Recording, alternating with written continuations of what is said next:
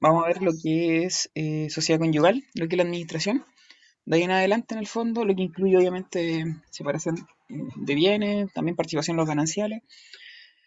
Eh, y luego nos pasamos a lo que va a ser filiación. En filiación, ojo ahí, porque cambios también con la ley de matrimonio igualitario son cambios menores. Yo sé que ustedes tienen la tiempo ya de antes, no sé si la habrán sacado o no, agrega una sola, ya, pero es como respecto a las principales reformas. Entonces, pues, la imprimen aparte, no va a ningún problema, solamente una diapositiva con los artículos importantes que se cambiaron a raíz de la ley de matrimonio igualitario y que inciden en lo que es em, filiación, ¿vale? Entonces, dicho eso, eh, me largo a hablar respecto de la administración de la sociedad conyugal. Cuestiones importantes. Tenemos dos tipos de administración, tenemos la ordinaria y también tenemos la extraordinaria. Eh, operan obviamente en supuestos distintos. La ordinaria va a ser la regla general, ¿cierto? Y la que opera por defecto. Em, ¿Quién va a administrar? Ordinariamente la sociedad conyugal le corresponde al marido en su calidad de señor y dueño de la misma. ¿Y quién lo que administra? Va a administrar tanto los bienes sociales, es decir, lo que compone, ¿cierto?, el haber activo, y ahí está lo absoluto, lo haber absoluto y el haber relativo de la sociedad conyugal, como también los bienes propios del marido y de la mujer, que están fuera, ¿cierto?, de lo que viene a ser eh, el, haber en sí mismo de la sociedad conyugal, porque por ello no se va a recompensa, pero que están dentro de la administración del, del, hombre, en el caso al menos de los matrimonios eh, entre personas de distinto sexo. En el caso de los matrimonios de personas del mismo sexo, ya dijimos, ¿cierto?, que en el fondo ellos no pueden establecer eh, sociedad conyugal porque las reglas en el fondo son incompatibles, ya que la sociedad conyugal tiene como regla principal que el marido administra como señor y dueño. Dicho eso, eh, ¿cómo administra el marido los bienes sociales? En principio lo, administra como señor y dueño, sorry reiterativo, y va a responder por lo mismo en caso de administración dolosa o fraudulenta. Ese es su grado de responsabilidad en la administración de de los bienes sociales. Sin perjuicio de ello, pueden haber limitaciones establecidas ya sea en las capitulaciones matrimoniales, cuando son previas al matrimonio, ¿cierto? Porque cuando son coetáneas al matrimonio solamente le permiten modificar el régimen matrimonial. Y a su vez, el código en el 1749 señala algunos casos en los cuales se va a requerir, para algunos actos, la autorización de la mujer en relación a ciertos bienes inmuebles de la sociedad conyugal. Eh, y la sanción en esos casos va a ser la nulidad relativa por regla general. ¿Y por qué va a ser la nulidad relativa? Porque falta una formalidad. ¿Formalidad de qué tipo? Formalidad habilitante, eso lo en actos jurídicos, ¿cierto? Las formalidades pueden ser de varios tipos. Las formalidades habilitantes son aquellas que se requieren para poder perfeccionar o completar la voluntad de ciertas personas y entre ellos está la mujer casada en sociedad conyugal. ¿Cuáles son esos casos establecidos en el 1749 que va a requerir autorización de la mujer?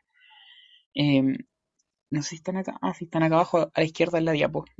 Eh, tenemos la enajenación voluntaria de los bienes raíces sociales. No se incluyen ahí las enajenación, enajenaciones forzadas, es decir, las que salen por em, remates, por ejemplo. Si la propiedad se remata, obviamente no se requiere la autorización de la mujer. El gravamen voluntario que se establece sobre bienes raíces sociales. La promesa de enajenar o grabar un bien raíz social la enajenación o gravamen voluntario o promesa de enajenación o gravamen voluntario sobre los derechos hereditarios de la mujer. Eh, ¿Cuál más importante? El arrendamiento o cesión de tenencia de bienes raíces sociales por más de 5 años en el caso de predio urbano o más de 8 años en el caso de predios rústicos. Eh, y el último, la constitución de avales, eh, hubo obligaciones accesorias para garantizar obligaciones de terceros. En todos esos actos se requiere eh, eh, autorización de la mujer. No es necesario que se lo aprendan todo, ¿vale? ¿Para qué? no les van a preguntar los siete en el grado.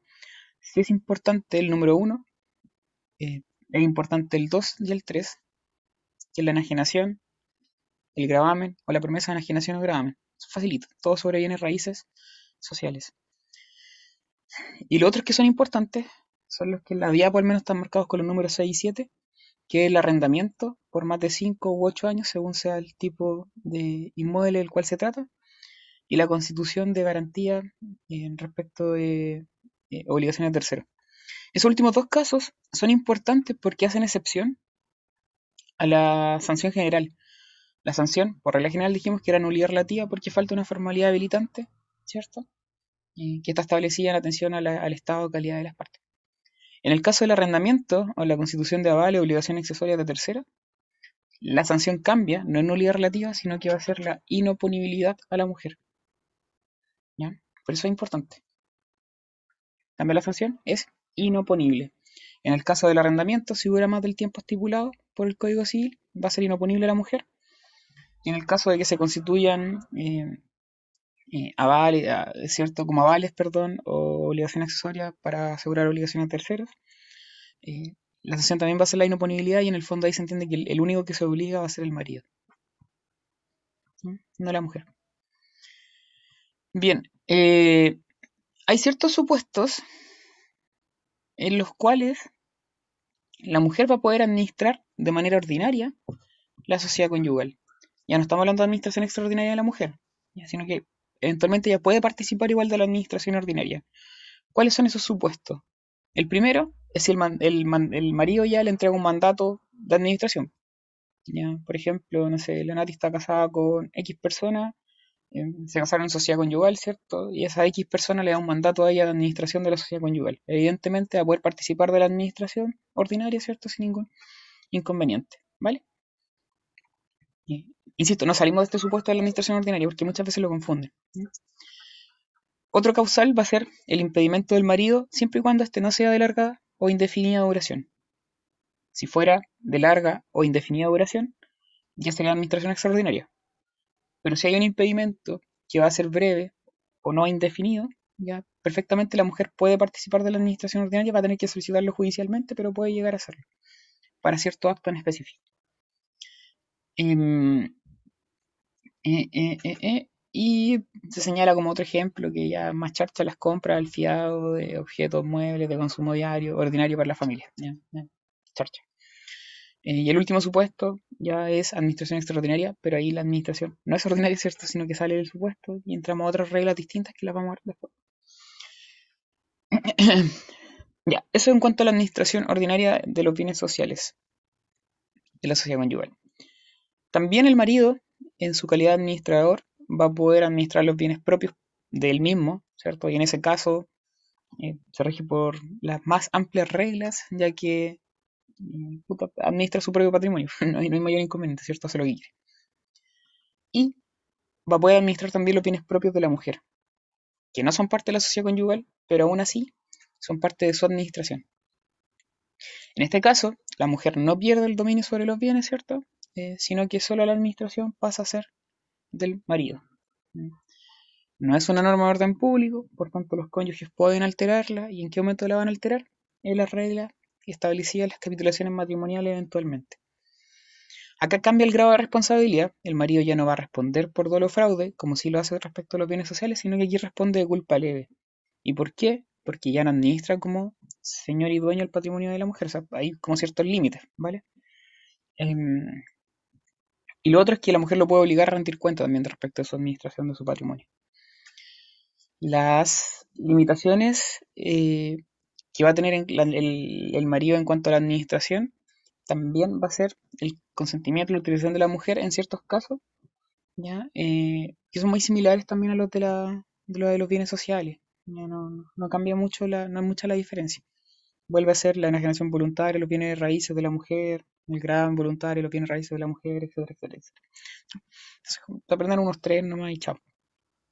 Y eh, luego hay un supuesto, bueno, respecto a la intervención de la mujer, de la administración propia de sus bienes, en principio no tiene ninguna participación, ya recae en el marido, sin perjuicio de que ella va a poder concurrir ahí a la autorización o a dar consentimiento en los casos que correspondan. Eh, ya, eso. Y no sé qué está ya. ya, la dejamos para Y creo que esto lo incorporó algún otro tutor, porque yo no me acuerdo de haberlo visto nunca. Ya, eh, sí, lo vamos a ir mejor después de la, de la pausa porque no tengo idea de qué es lo que no lo revisé antes. De que se habla de un proyecto de ley que no sé a qué se refiere, que no está aprobado. Así que es irrelevante para los efectos del grado por ahora. Respecto de la administración extraordinaria, ¿ya? Eh, esta en principio le corresponde a un curador. ¿Vale? Eh, es el curador el que va a tener la administración extraordinaria. El tema es que cuando hay sociedad conyugal, eh, la mujer tiene la preferencia para poder ejercer esa administración extraordinaria. Entonces, va a tener que tomar una decisión. ¿Quiere administrar la sociedad conyugal o no quiere eventualmente? Si quiere administrarla, se entiende que es curadora, pero va a tener mayores facultades que un curador porque en el fondo es parte de la sociedad conyugal. Entonces asume principalmente las mismas facultades que el marido. ¿Vale? Si la mujer no quiere eh, ejercer la administración extraordinaria, ¿vale? Eh, va a poder incluso poder solicitar, demandar de hecho, judicialmente la separación total de bienes. O bien va a quedar a cargo de un curador que va a ser un tercero ajeno a la sociedad conyugal. ¿En qué casos procede la administración extraordinaria? En caso de ausencia prolongada del marido, ¿cierto? Indefinida o de larga duración, pedimento. En caso de que el marido sea sordo, sordo-mudo, en caso de que el marido esté interdicto por demencia, o en el caso de que el marido sea un menor de 18 años. Cuando la mujer administra de manera extraordinaria la sociedad conyugal, en el fondo, con facultades muy similares a las del marido, en los mismos supuestos donde se requiere la autorización de la mujer, acá se va a requerir ya no la autorización del marido, porque en el fondo no puede, ¿cierto? Por estos casos en los cuales se encuentra, pero sí va a requerir autorización judicial, ¿vale? Va a tener que solicitarlo judicialmente para efectos de, por ejemplo, no generar bienes raíces sociales de la sociedad conyugal, eso, eso, eso, eso.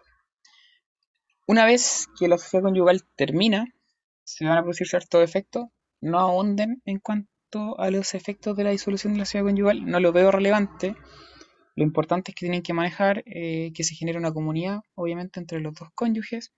Van a cesar los derechos de goce que la sociedad conyugal tenía sobre los bienes de los cónyuges. Y luego procede la liquidación de la sociedad conyugal.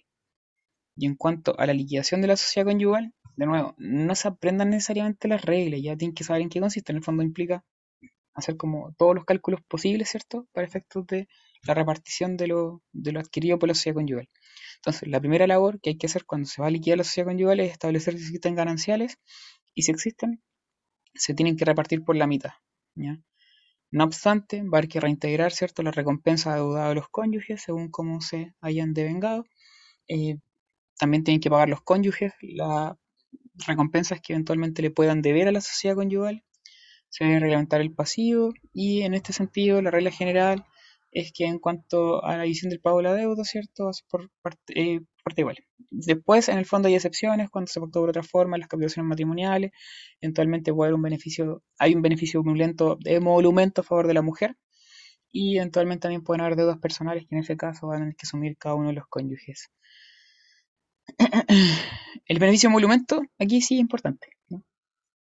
¿Y por qué es importante el beneficio emolumento? Porque constituye uno de los mecanismos de protección de la mujer casada en sociedad conyugal frente a la administración exacerbada del marido. Hay varios mecanismos que establece la ley que en el fondo buscan beneficiar o igualar la posición de la mujer. Puede que no la igualen perfectamente, pero son como mecanismos de compensación, por llamarlos de alguna forma. Y, ahí está la renuncia a los gananciales que puede hacer la mujer, casada en sociedad conyugal, el beneficio de emolumento, que dice relación con el pago de las deudas, el patrimonio reservado de la mujer, que lo vamos a ver un poco más adelante, la separación judicial, la autorización de la mujer en determinado acto de administración ordinaria del marido, ¿cierto? Que está dentro de lo que estábamos hablando delante. Eh, las recompensas y la suspensión de la prescripción a favor de la mujer casada en sociedad conyugal mientras dure esta. Em, ahí hacen recuerdo, ¿cierto?, con la prescripción extintiva y la adquisitiva en cuanto a que a favor de la mujer se suspende la sociedad conyugal. Vamos viendo algunos de estos mecanismos. Eh, lo primero es la renuncia a los gananciales. Y voy a tirar el concepto. Esto es que la renuncia a los gananciales, colóquenlo ahí en alguna parte del apunto, en la diapo donde salga. Tienen que relacionarlo necesariamente con el patrimonio reservado. Van de la mano. Si no hay patrimonio reservado, la renuncia a los gananciales se, vuelve un poco intrascendente. Si hay patrimonio reservado, se vuelve muy importante. ¿En qué consiste? La acción que permite que la mujer no responda de las deudas sociales y que su patrimonio reservado salga del haber absoluto. En el fondo, si hay patrimonio reservado, la mujer tiene una opción de quedarse con su patrimonio reservado o renunciar a él. Y para eso va a ser importante si renuncia o no a los gananciales. Lo vamos a ver cuando vamos para un reservado porque ahí se entiende el juego. Luego está el beneficio de emolumento. Y que consiste en que la mujer no se hace responsable frente a terceros respecto de la deuda de la sociedad, sino hasta la concurrencia de su mitad de gananciales. La expresión que utiliza el código acá, la redacción, es bien como la callampa porque da para confusión, ¿vale? Los gananciales de la sociedad conyugal fueron 100, se van a llevar 50 y 50 el marido, ¿cierto? Y la mujer. El beneficio emolumento explica que la mujer va a ser responsable frente a terceros solo eh, hasta lo que se hubiese llevado, hasta la mitad de lo que se llevó como gananciales. Entonces muchos suelen entender que si la mujer se llevó 50 gananciales, va a tener que responder hasta la mitad de esos gananciales, es decir, 25. No, no se refiere a eso la expresión, ya, sino que va a responder hasta, la, hasta su mitad de gananciales. ¿Vale? Y, si los gananciales fueron 100, su mitad de gananciales son 50. Entonces solamente responde por lo que se llevó efectivamente como ganancial. La redacción del código es súper confusa, pero esa es la lectura correcta. Van a haber excepciones en caso de bienes que han estado prendados hipotecados, ¿cierto? Porque persiguen a los bienes en específico. Y en caso de que la mujer haya tenido deudas personales, porque va a tener que pagarlas con, su, con, todo su, patrimonio. ¿Por qué se crea el beneficio de emolumento? Porque, bueno, para la mujer está ese beneficio, ¿cierto? Ante terceros, todo lo que se haya contraído, toda obligación que se haya contraído durante la sociedad conyugal, va a ser reparada con sus gananciales, con nada más. No excede de eso. En el caso del marido, no le aplica esa regla, va a responder con todo su patrimonio, incluso más allá de lo que eventualmente se haya llevado como ganancial, porque el marido administraba como señor y dueño. Y como administraba como señor y dueño, ¿cierto? En el fondo no se puede hacer el huevo. ¿Vale? Luego, patrimonio reservado. Y este sí que es importante, 150 del Código Civil. Eh, ojo que los otros dos los preguntan, obviamente. ¿Qué el patrimonio reservado? Es un patrimonio distinto al de la sociedad conyugal, que le pertenece exclusivamente a la mujer y que existe de pleno derecho por la sola circunstancia de que la mujer tenga un trabajo separado del marido y por tanto reciba remuneración respecto del mismo. Aquí viene para ingresar ese patrimonio reservado de la mujer. En principio, las remuneraciones, honorarios, ¿cierto? Que se devenguen de su trabajo.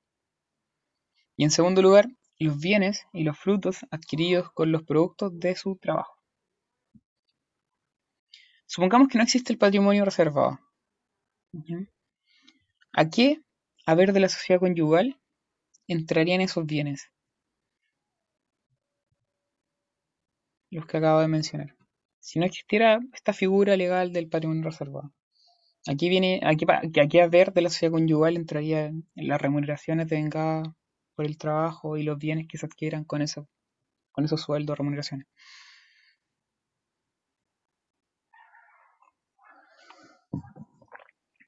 Entrarían al haber absoluto. ¿Ya? Eh, cuestión que es importante para el tema final. Pero entrarían al haber absoluto. Ahora, ¿qué requisitos deben haber?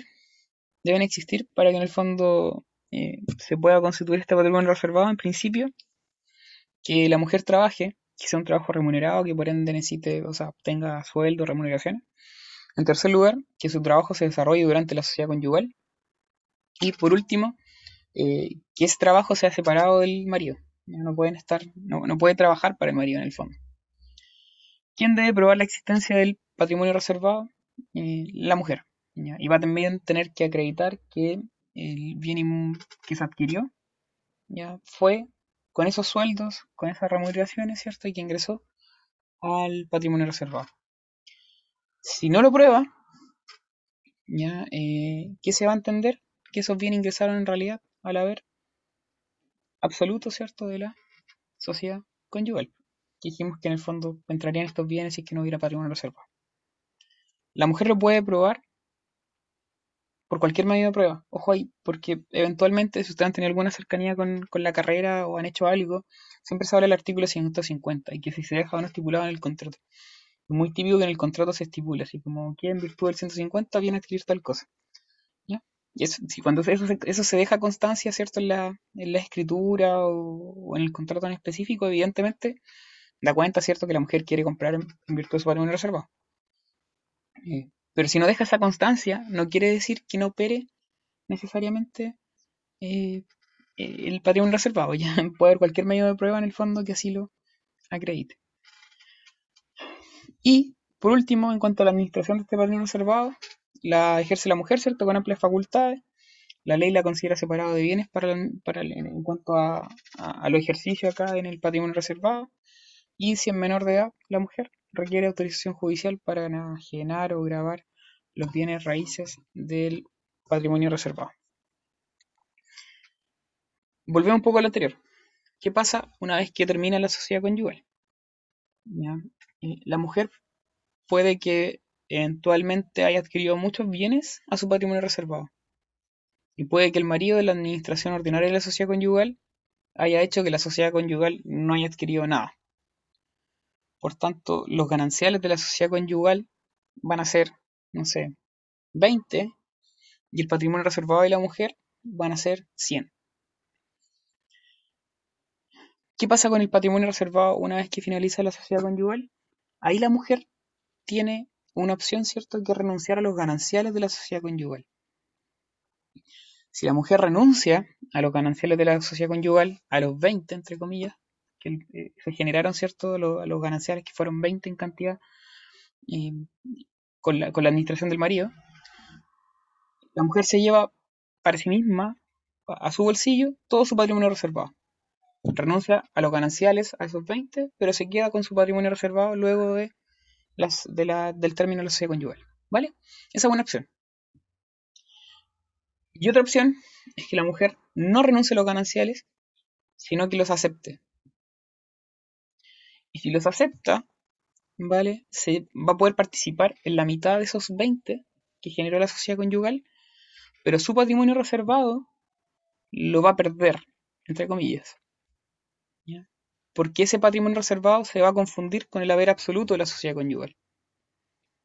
Entonces dijimos, la mujer tenía 100 en su patrimonio reservado, la sociedad conyugal tenía 20. Si ella acepta los gananciales en ese caso, su patrimonio reservado pasa a ser haber absoluto en realidad, se mezcla con los 20, ¿cierto? Y vamos a hacer 120 gananciales. Y esos 120 se van a dividir en dos, 60 para la mujer y 60 para el marido. ¿ya? En ese supuesto, ¿qué le convenía hacer a la mujer? Obviamente, renunciar a los gananciales, ¿cierto? Y quedarse con su patrimonio reservado íntegro. ¿Ya? Y es muy importante la figura de la renuncia a los gananciales. Se presta mucho para el error. Más allá que ustedes tengan que pasar, tengan que pasar el grado, ¿cierto? Lo importante es que en el fondo después no es la cacha cuando se titulen. Em, y muchas veces se presta para el error, para la confusión de los propios colegas titulados es muy importante saber usar la renuncia a los gananciales correctamente. Y va a ser obvio usarla cuando la mujer que esté casada de sociedad conyugal tenga un patrimonio reservado mucho mayor al que tenía el marido. ¿Vale? Para evitar en el fondo la confusión de su patrimonio reservado con el haber absoluto de la sociedad conyugal. Si fuese contrario, si el haber, del, el haber social fuera muy grande, ¿cierto? Los gananciales del haber social fueran muy grandes y la mujer en su patrimonio reservado tiene poquitos bienes, lo mejor en ese caso va a ser, o sea, va a ser aceptar los gananciales nomás que todo se mezcle, ¿cierto? Y participar en, toda la ganancia. ¿Ya? Eh, otra cuestión importante es que la renuncia a los gananciales puede ser en dos momentos. A la disolución de la sociedad conyugal, pero también puede ser anteriormente en las capitulaciones matrimoniales. Y eso va a ser como previo, como jugar como a la suerte. Porque obviamente no sabemos qué va a pasar en el futuro. Eso, eso, eso, eso. Vamos con participación en los gananciales. es una fórmula ecléctica entre el sistema, entre el régimen de sociedad conyugal y el de separación de bienes que concilia los dos aspectos fundamentales del matrimonio. La comunidad de intereses que implica la vida matrimonial y el respeto de la personalidad individual de cada cónyuge. Ojo, en la letra A se habla de la comunidad de intereses que implica la vida matrimonial. No dice que en el fondo exista una comunidad en la participación de gananciales. ¿ya? Simplemente van a haber intereses comunes, ¿cierto? Que va a ser importante eh, respetar. ¿Cuáles son las limitaciones? O sea, perdón.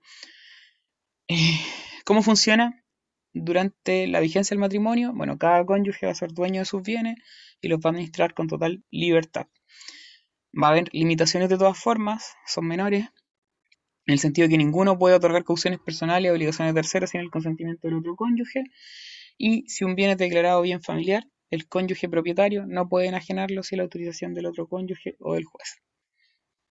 Es más propio, ¿cierto?, de, la, de, la, de, las reglas específicas de los bienes familiares, porque es un régimen primario que dijimos que puede operar en todos los regímenes matrimoniales, ya sea sociedad conyugal, ya sea participación en los gananciales o ya sea separación de bienes. ¿Cómo funciona? Ahora, el régimen de participación en los gananciales al término del matrimonio, al término del, régimen, la verdad. El régimen igual se puede cambiar, ¿cierto? Por separación total de bienes, por ejemplo, y en ese momento haber que igual liquidarle y hacer esta misma regla. ¿Qué hay que hacer para calcular cuánto es lo que le corresponde a cada cónyuge? En principio, hay que aclarar que el régimen de participación en los gananciales puede tener dos variantes. Una es la de comunidad y la dos es la crediticia. En el régimen modalidad de comunidad, eh, en el fondo se entendería que los cónyuges administran libremente cierto su patrimonio al inicio, pero al término se forma una comunidad y se reparte. Ya, este no rige en Chile, ¿vale? Así que olvídenlo. El que rige en Chile, el modelo, el modelo crediticio. Entonces, durante la vigencia de la sociedad conyugal, cada cónyuge administra su patrimonio de manera libre, pero al final se forma un crédito, ¿vale? A favor del cónyuge más desfavorecido, es decir, aquel que tuvo menos gananciales. Es un término muy sencillo. Ahora, ¿a cuánto corresponde ese crédito? Vamos a verlo. La, primera, la primera labor que hay que hacer es determinar los gananciales de cada cónyuge. Ya no es como la sociedad conyugal, ¿cierto? De todo, de todo el, sistema de la sociedad conyugal, sino que aquí vamos a ver los gananciales de cada uno. ¿Y cómo se calcula el ganancial del marido por un lado y de la mujer por el otro lado? Eh, hay que calcular la diferencia de valor neto entre el patrimonio originario, es decir, con cuánto empezó cada uno al inicio del, matrimonio, y el patrimonio final de cada cónyuge. Es la diferencia. Si yo inicié el, inicio del matrimonio con un patrimonio de 10 y terminé con un patrimonio de 100, ¿cierto? La ganancia va a ser 90. El mismo cálculo hay que hacerlo con la mujer o bien eh, el otro cónyuge, ¿vale?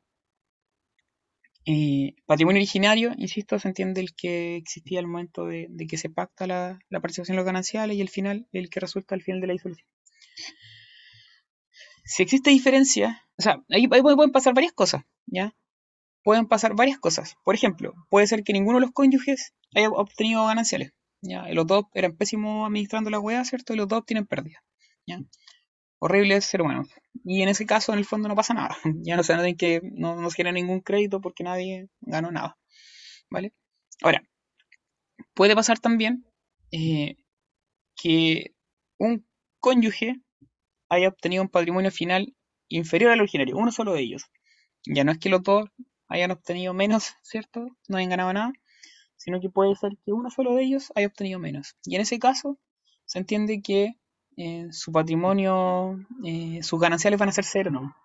No es que sean menos 50, si es que perdió, sino que va a ser cero. Y si el otro cónyuge obtuvo, no sé, 120 de gananciales, y este otro obtuvo menos 120, por poner un ejemplo, el de menos 120 se considera que el valor va a ser cero nomás, y el otro va a, a seguir siendo 120. No es más que eso. Em, puede pasar también que ambos obtuvieron gananciales. Y ese es el caso donde más es complicado el ejercicio. ¿Por qué?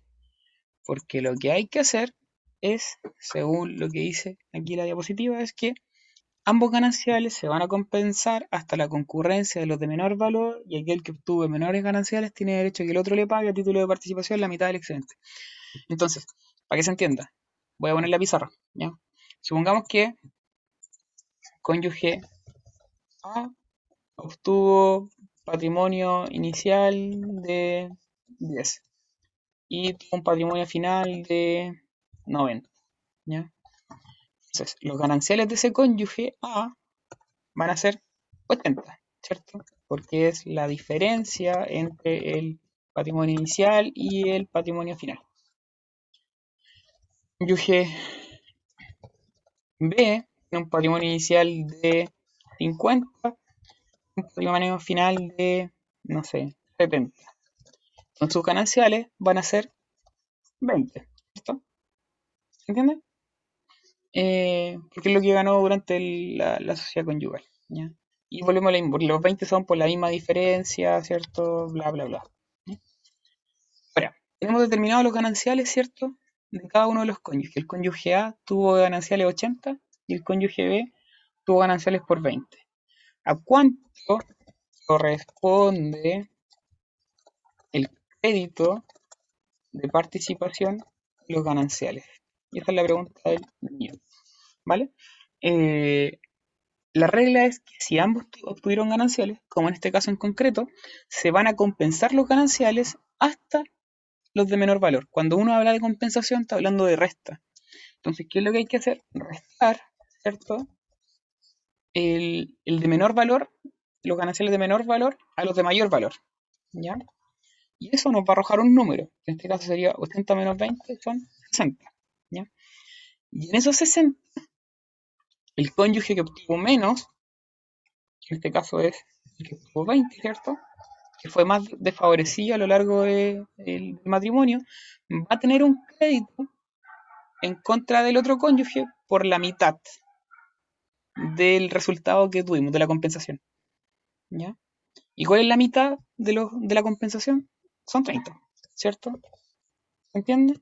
Entonces, el cónyuge B que es quien menos gananciales obtuvo, tiene un crédito a su favor de 30 respecto de cónyuge.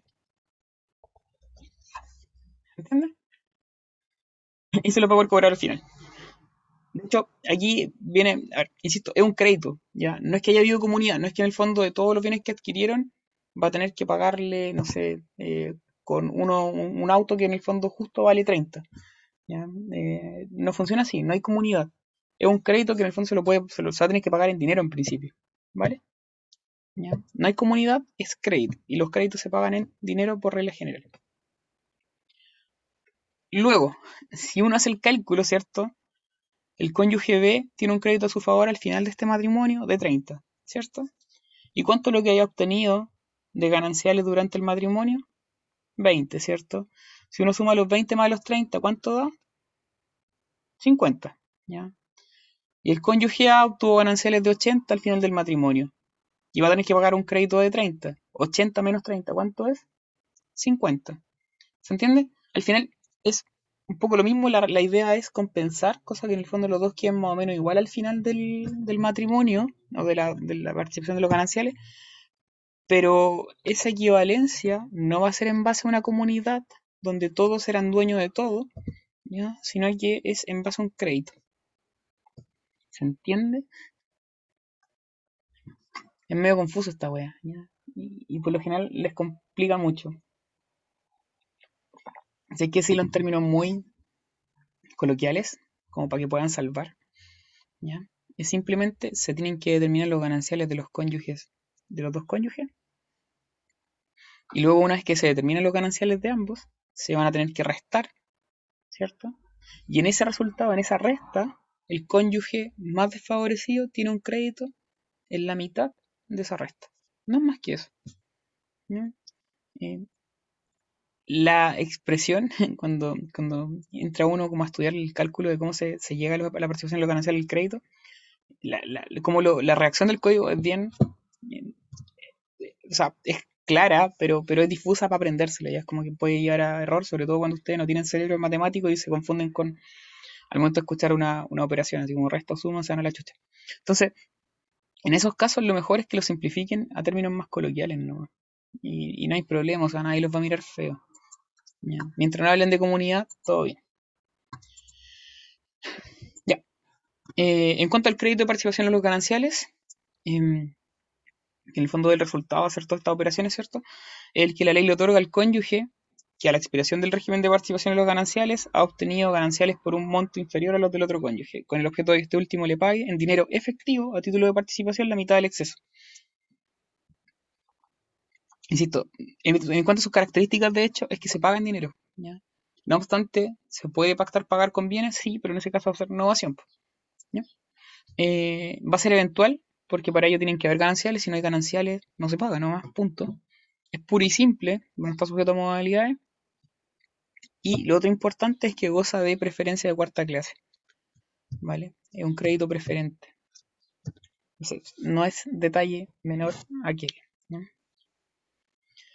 Luego tenemos el régimen de separación de bienes, que este es el más fácil porque cada cónyuge tiene su propio patrimonio, eh, lo van a administrar con total libertad y al final del régimen matrimonial, o más bien al final de la sociedad conyugal, no pasa nada. ¿ya? Aquí lo importante es que se aprendan los tipos de régimen de, separación de bienes que pueden existir, en el sentido de que pueden ser convencionales, si es que se pactan las capitulaciones matrimoniales previas o las coetáneas, o bien si se modifica, ¿cierto?, durante la vigencia de otro régimen matrimonial en virtud del artículo 1723 del Código Civil. La segunda clasificación, o sea, el segundo tipo es por fuente judicial, que es cuando el juez así lo declara, va a declarar la separación total de bienes Ojo, separación total de bienes, no declarar la separación judicial, declarar la separación total de bienes. Y dentro de las causales está cuando se acoge la separación judicial. pero, la separación total de bienes es cosa distinta.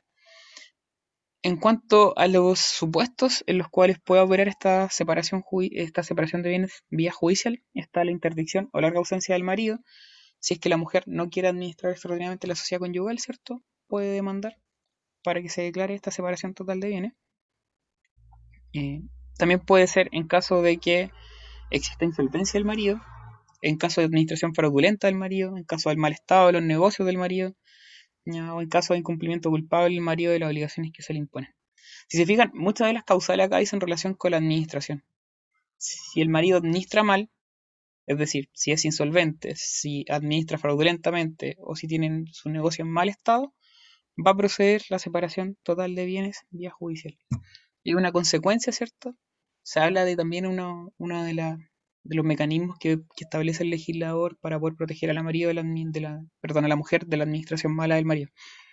Y hay un supuesto que se agrega por una ley especial, que es la 14.908, y que señala que el cónyuge condenado a pagar una pensión de alimento al otro cónyuge o los hijos comunes, eh, que ha sido apremiado dos veces, también puede ser demandado por separación total de bienes.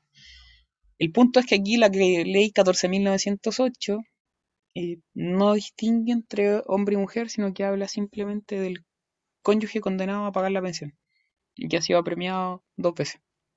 No habla de mujer u hombre. Eh, y en razón de lo mismo, eh, la pregunta es, ¿aquí puede demandar la mujer o no puede demandar la mujer? En principio se entiende que solamente lo puede demandar la mujer, ¿vale? Eh, que una facultad renunciable e imprescriptible solo opera por las causales taxativas que establece la ley, limitadas, y eh, siempre va a ser total, no puede haber un régimen parcial de separación, en este caso al menos por la vía judicial, y va a ser irrevocable también. ¿Mm? Eh, por último, tenemos la vía legal, que aquí puede ser total o parcial. ¿Cuándo es total? Cuando las personas son, están casadas en el extranjero, ¿cierto? Y vienen a Chile e inscriben el matrimonio en la primera oficina de la, no, la oficina de la primera sección del registro civil de Santiago, algo así, no me acuerdo. En ese caso, ¿cierto? Eh, se entiende que estas personas casadas en el extranjero eh, pueden, en el fondo van a estar eh, casadas bajo el régimen de separación total de bienes en principio. Y en caso que haya sentencia de separación judicial, ¿cierto? Una de las consecuencias de la separación judicial es que se produce el término de la sociedad conyugal o del régimen de participación en y pasan a estar separados totalmente de bienes. Y el régimen de separación de bienes también puede ser parcial. Y esos casos parciales están en el 166 y 167 del Código Civil. Uno de ellos se nombra como ejemplo el patrimonio reservado de la mujer en cuanto la mujer administra libremente cierto aquel. No obstante, ahí va a depender de qué es lo que haga la mujer al final, ¿cierto? En cuanto a si renuncia o no renuncia a los gananciales. El segundo supuesto es el de la separación legal parcial, que está el 166 y 167 del Código Civil, que es cuando a la mujer ya se le asigna una determinada cuantía en las capitulaciones matrimoniales para que en el fondo ella eh, haga lo que quiera con esa, con esa, con, eso, con esos bienes, o bien el otro es cuando se le dona algo, cuando se le entrega algo a título gratuito a la mujer, con la expresa exigencia de que no tenga la administración del marido. En ese caso se entiende también que entra a una especie de régimen de separación parcial de bienes, aun cuando esté casada bajo sociedad conyugal. La administración al menos de esos bienes que se le entregan a título gratuito por un tercero, con la expresa condición de que el marido no los administre, ¿vale? Y no le corresponda nada, entrarían dentro de esa separación legal parcial. 166 167. Luego, tenemos ya saliendo ya del tema de los regímenes matrimoniales, la institución que es el acuerdo de unión civil. Eh, apréndanse lo que está acá en la diapo nomás, no sé si en el fondo, creo que en la, carpeta dejamos como un texto de acuerdo de unión civil que es cortito. Eh, hay uno más largo que es como de 20 páginas que creo que también está en la carpeta. No es necesario que se aprendan como los detalles del acuerdo de unión civil. Con esto basta. Em, es un contrato solemne celebrado entre dos personas que comparten un hogar con el propósito de regular los efectos jurídicos derivados de su vida efectiva en común de carácter estable y permanente. entró en vigencia en el año 2015. En cuanto a sus características, es un contrato de familia, al igual que el matrimonio, es bilateral, oneroso, principal, nominado, puro y simple y, al igual que el matrimonio, también es solemne. Ustedes ya saben que los actos jurídicos de familia son por, regla general solemnes. Y la solemnidad es que se celebra ante el oficial del registro civil. Esa es la solemnidad. Va a generar dos obligaciones en cuanto personales, perdón, que es la contribución a solventar los gastos de convivencia y la obligación de compensación económica. Eh, bueno, son malos personales en verdad, porque además eh, tenemos el deber de ayuda mutua y también tenemos la eh, de solventar los gastos generados en la vida en común y pagar la compensación económica. ¿ya? Pero eso en el fondo es al final. Falta ahí arribita, está abajo. Eh, falta el, de, el deber de ayuda mutua, que también hay que agregarla. En el sentido de que es como lo general. Lo pueden celebrar solo personas que estén plenamente capaces, eh, salvo aquí los disipadores sujetos de interdicción. En ese caso, eh, es un, perdón, es un capaz relativo, ¿cierto? No, no, eh, también podría. Es un contrato de duración indefinida, ¿ya? en el sentido de que la idea es que dure el mayor tiempo posible, o al menos no tiene una fecha de caducidad, salvo que ambos convivientes, o bien al menos uno de ellos, pida su término. y no va a terminar por sentencia, no es necesario en el fondo una demanda o una solicitud al tribunal para que se dé por terminado. No admite la promesa de celebrar el acuerdo de unión civil, es decir, nadie puede prometer una UC eh, es un contrato instituto personal por cuestiones más que lógicas, ¿cierto? Y evidentes. Y eso, ya hablamos de que genera el deber de ayuda mutua y ahí genera obligaciones ya señaladas. En cuanto a la compensación económica, si se acuerdan, era en caso de divorcio, era en caso de nulidad del matrimonio, también era en caso que terminara por ley de identidad de género, para que lo agreguen ahí también, por, por si acaso, también la compensación económica va a proceder en caso de acuerdo de unión. Em, Luego, lo último es, son los efectos, que es importante verlo en el sentido de que se va a generar el estado civil de conviviente civil, que no está en el 307, si no me equivoco, del Código Civil. Ahí se nombran los estados civiles, no está el de conviviente civil, sino que se agrega por ley especial. 306 o 307, no recuerdo. El único que está fuera de ese artículo en todo caso. Los contratantes, los contratantes, los convivientes, por ende, serán, son considerados parientes para los efectos del 42 del Código Civil. Distinto del caso de los cónyuges, que el Código expresamente dice que en el fondo no son parientes. Em, se origina además entre uno de los convivientes civiles y los consanguíneos de la persona con la que está unido por un AUC, parentesco por afinidad mientras el AUC está vigente. Aquí también hay una diferencia con el matrimonio, porque en el matrimonio una vez que se produce el divorcio no desaparece el parentesco por afinidad. Aquí el parentesco por afinidad desaparece si es que la UC termina.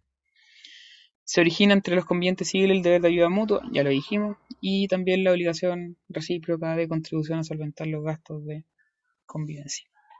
Falta un efecto importante que dice relación con los efectos sucesorios, para que lo agreguen, ¿cierto?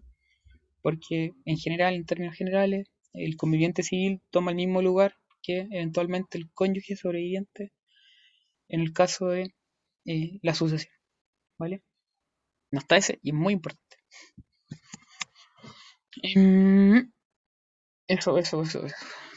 Eh, acá hay un paralelo entre lo que es el matrimonio y la UC. Ojo los testigos, el matrimonio requiere testigos, la UC no es necesario. ¿Vale? Eh, tienen que ser mayores de edad en el AUC, en el matrimonio no es necesario porque sabemos que al menos tienen que tener 16 años de edad, de ahí para arriba se puede. Eh, eso. ¿ya? Ah, y lo otro importante acá, el régimen por defecto. En el, en el matrimonio, ¿cierto? El régimen por defecto es sociedad conyugal y se puede pactar cualquiera de los otros dos. Matrimonio, eso entre personas de distinto sexo. En matrimonio igualitario, el régimen por defecto es separación total de bienes y se puede pactar separación, o sea, participación en los gananciales. Y en el caso del AUCE, el régimen por defecto es separación de bienes, sin perjuicio de que acá los convivientes pueden pactar comunidad.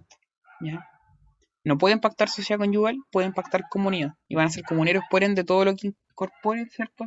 Va a ser a mi timota. ¿ya? En el fondo, mitad y mitad. Para que no se confundan. háganse con un cuadrito con, eso, con esos temas de cuál es el régimen que en el fondo operaría. Filiación.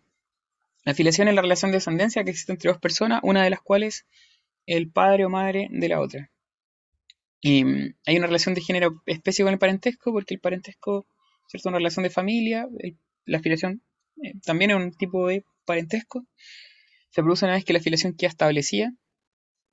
Y los efectos civiles se retrotraen a la época de, de, la concepción del hijo, sin perjuicio de la subsistencia de los derechos adquiridos y las obligaciones contraídas antes de su determinación. A ver, cuestión importante que modificó la ley de matrimonio igualitario. En principio lo que es el artículo 34 del Código Civil. Así tienen el código reformado, no creo. O sea, está, difícil que se lo hayan comprado todo al mismo tiempo. Eh, aunque estaban agotadas las weas este año al inicio. Em, el 34 señala ahora lo siguiente. Los padres y las madres de una persona son sus progenitores, respecto de los cuales se ha determinado una relación de filiación. Se entenderán como tales a su madre y o padre, pero también sus dos madres o sus dos padres. Es decir, hoy en día, desde marzo de este año, se acepta la doble, eh, la doble maternidad y la doble paternidad. Era un tema que se daba a los tribunales que a veces lo acogían, la mayor parte de, de las veces sí lo acogían. Ahora ya está expresamente reconocido en el Código Civil. Las leyes u otras disposiciones que hagan referencia a las expresiones padre y madre o bien padre o madre, u otras semejantes, se entenderán aplicables a todos los progenitores, sin distinción de sexo, identidad de género u orientación sexual. De hecho, el código lo que hace ahora es más que hablar de padre o madre, se suele hablar de eh, progenitores. Lo incorporamos tanto a padre o madre, o a dos padres o a dos madres aquí cambiando un poco la... A mí me cuesta todavía, entonces como que en general de la, mayoría de los casos me, equivoco, pero, pero uh, se entiende en el fondo de que hoy la expresión correcta para hablar de papás o mamás es más bien progenitores porque incorpora a ambos independiente eh, de si son parejas del mismo sexo o no. Lo otro es eh, el artículo 41, que va a ser relevante. Eh, es una, diferencia pequeña, la verdad. Pero en sucesorio, no sé si se acuerdan, pero habían partes donde ustedes hablaban de los hermanos carnales. Sucesión intestada, cuando eh, estábamos en el tercer orden sucesorio, de los hermanos. ahí los que eran de doble conjunción se llevaban el doble de los de simple conjunción. Y cuando uno hablaba de los de doble conjunción, uno también les los denominaba hermanos carnales. Ya, esa expresión se elimina, ¿vale? Eh, porque es fea horrible. Entonces, este, entendiendo que también hoy en día hay matrimonios igualitarios, como que ya una hueá totalmente en desuso. Y los otros dos cambios que son relevantes son el 182 y el 184. Respecto al 182 se refiere a las TRAS, las técnicas de reproducción asistida. También en el Dropbox hay un documento cortito, cortísimo, de seis hojas de la profa Cuña. Échale un vistazo, porfa, porque eh, sirve para entender un poco el contexto. No dice mucho el texto, de hecho es súper fácil de leer, pero permite entender que no hay nada en el código, en el ordenamiento jurídico que regule las técnicas de reproducción asistida, solamente ese artículo 182 y nada más, ¿vale? Y que ahí a nivel de derecho comparado todos los otros países están por sobre nosotros, nosotros estamos más atrasados que la cresta, pero bueno. ¿Qué es el 162? Que la afiliación, que la afiliación del hijo que nazca por la aplicación de técnicas de reproducción asistida quedará determinada respecto de las dos personas que se hayan sometido a ella. Antes, el código hablaba de, del hombre y la mujer que sometían a ella. Ahora eliminamos eso, ¿cierto? ¿Y por qué? Porque se acepta la doble maternidad y la doble paternidad. Y el último el 184, que se refiere a la, ah, a la presunción de paternidad. ¿Vale?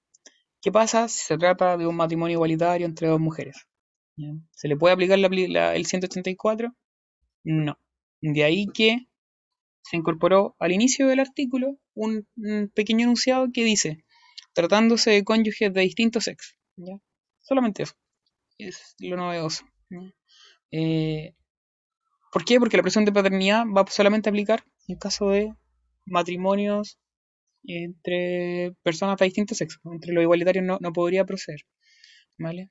Eh, y ahí, tratándose de cónyuges de distinto sexo, se van a presumir hijos del marido, los nacidos después de la celebración del matrimonio y dentro de los 300 días siguientes a su disolución o a la separación judicial de los cónyuges. ¿ya? No solamente se alcance, nomás diciendo que el 184 aplica solamente para los matrimonios entre parejas de distinto sexo y no entre los igualitarios. Vemos los principios y hacemos una pausa. Y el resto que nos queda después cortito. El primer principio es el interés superior del niño, tenemos la igualdad entre todos los hijos, el derecho de identidad y la corresponsabilidad parental. por aquí también pueden agregar, así como en último caso, un principio que está muy en boga hoy en día, afuera de los apuntes de, nosotros, pero es la autonomía progresiva. Y que está muy vinculada también a lo que es el interés superior del, del niño, niña, adolescente. Este interés superior del niño o niña adolescente es un concepto que es jurídicamente indeterminado. No hay un concepto porque en el fondo va variando con el tiempo, obviamente, según el contexto sociocultural, ¿cierto?, en el cual nos encontremos. la Corte Suprema, sin perjuicio de ello, ha señalado que es un principio que tiende a asegurar al menor el ejercicio y protección de sus derechos fundamentales y a posibilitar la mayor suma de ventajas en todos los aspectos de su vida relacionados con su autonomía y orientado al libre desarrollo de su personalidad. Al final, el punto es que, y esto es lo que tienen que tener claro y meterse en la cabeza y nunca se le olvide, los niños, niñas y adolescentes dejan de ser sujetos de, protección, objetos de protección, y pasan a ser más bien sujetos de derecho. Como sujetos de derecho, ¿cierto? Eh, y en virtud del principio de la autonomía progresiva, a lo largo del tiempo van a ir adquiriendo mayor cantidad de facultades, prerrogativas, ¿ya? Em, los límites son el principio de proporcionalidad, o sea, hay que ver el caso a caso igual. Eh, y por ejemplo, eso se ve mucho en el tema de la mayor manifestación del interés superior del niño o niña adolescente que se lo reconoce en la ley de eh, tribunales de familia, la 19.968. En esa ley se permite, ¿cierto?, la mayor concreción de este interés superior a nivel legislativo puede ser el derecho a ser oído. Los niños niñas adolescentes, ¿cierto?, tienen ese derecho en materias que en el fondo sean eh, de derecho de familia y que puedan competirle, por ejemplo, cuidado personal o relación directa regular, pueden ser escuchados. Ahora, ¿puede ser escuchado un niño de 3 años? Difícil. Eh, no es lo mismo, ¿cierto? Eh, un cabro cabra que en el fondo tenga 15. Ahí está en boga el tema de la autonomía progresiva, es decir, a medida que se va haciendo mayor, ¿cierto? Este niño, niña, adolescente, va teniendo mayores prerrogativas, ¿cierto? Porque eh, en el fondo se va haciendo más autónomo con el paso de los años y por tanto va a tener mayor poder de decisión. Eh, eh, eso, eso, eso, eso. Y lo otro entender que este principio irradia todo lo que es el ordenamiento jurídico en cuanto a que va a cumplir funciones de interpretación, ¿cierto? De, analogía, de, llenar lagunas legales eventualmente, etcétera, etcétera, etcétera. Otro principio, la igualdad entre todos los hijos, no hay discriminación entre ellos. Cualquiera sean las circunstancias del nacimiento, se han habido dentro o fuera del matrimonio. Ojo ahí, porque hoy en día igual existe filiación matrimonial y no matrimonial. ¿ya? Pero esa afiliación matrimonial y no matrimonial dice relación más bien con las causas, cómo se determina esa afiliación. No es que haya distinción entre los hijos matrimoniales y los no matrimoniales. No hay efectos eh, que sean distintos entre ambos hijos. Esa distinción que la vamos a ver al tiro, eh, solo es para efectos de cómo se determina la filiación, cómo llegamos a establecerla. Porque la matrimonial, por ejemplo, opera la presunción de paternidad, pero no hay diferencia en los efectos. Luego tenemos el derecho de identidad, que es el derecho de toda persona a conocer su origen, principalmente manifestado en la posibilidad de conocer a quiénes son sus padres y con ello alcanzar su pertenencia a una determinada familia. La principal manifestación acá está en el hecho de que la acción de reclamación de filiación es imprescriptible e irrenunciable. Lo otro es que en materia de filiación no habría cosa juzgada como tal, por tanto se puede renovar eventualmente. Famoso en esos casos, ¿cierto? Donde se manda como a tres personas distintas respecto de filiación. Y también está el tema de la preeminencia de la verdad real, biológica, por sobre la formal, salvo excepciones. Eh, la prueba de ADN, ¿cierto? Manda por sobre los hechos en principio. Eh, eh, ya, eso. Y luego tenemos el tema de la corresponsabilidad parental, que fue incorporado con la ley Amor de Papá, no sé si te acuerdan, como año 2013 creo que fue. En, ella, ambos padres, o sea, el, principio de corresponsabilidad parental que fue incorporado en aquella época, digo 2013 fue hace como 10 años, yo tenía ya 20, ustedes eran con cuevas en el, en el colegio, bueno, así como, con cuevas sonaban los mocos solos. Ya, corresponsabilidad parental. Ambos padres deben participar, ¿cierto? Aquí, por ejemplo, la expresión padre hay que eliminar ambos progenitores, deben participar en forma activa, equitativa y permanente Vivan juntos, separados, y cualquiera sea la forma de distribución del cuidado personal de los hijos en su crianza y educación. ¿Cuál es la regla general antes, cierto? Uno de ellos tenía el cuidado personal y, y el otro no hacía ni una web.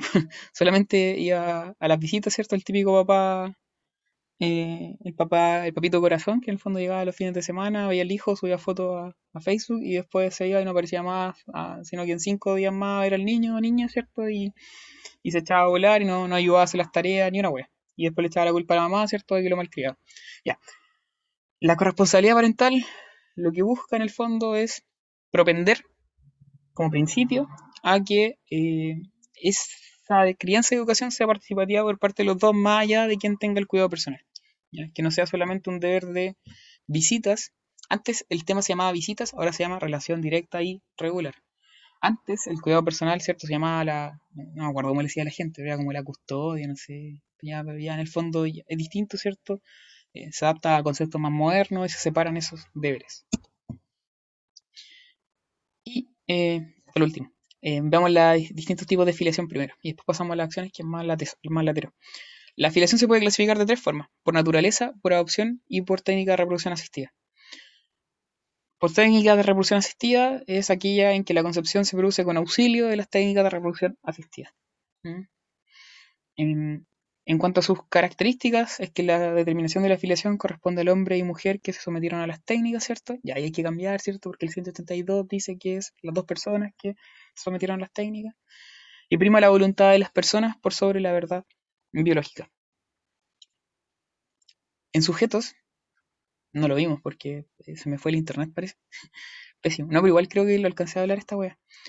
Eh, decíamos que respecto al inicio de la persona, la existencia natural, nosotros hoy en día sabemos que es la concepción. Pero que hay otras teorías también que se manejan en, doctrina. Y una de ellas es la de la anidación, que plantea que en el fondo el inicio de la vida no es con la concepción. Y el fundamento está precisamente acá en las técnicas de reproducción asistida.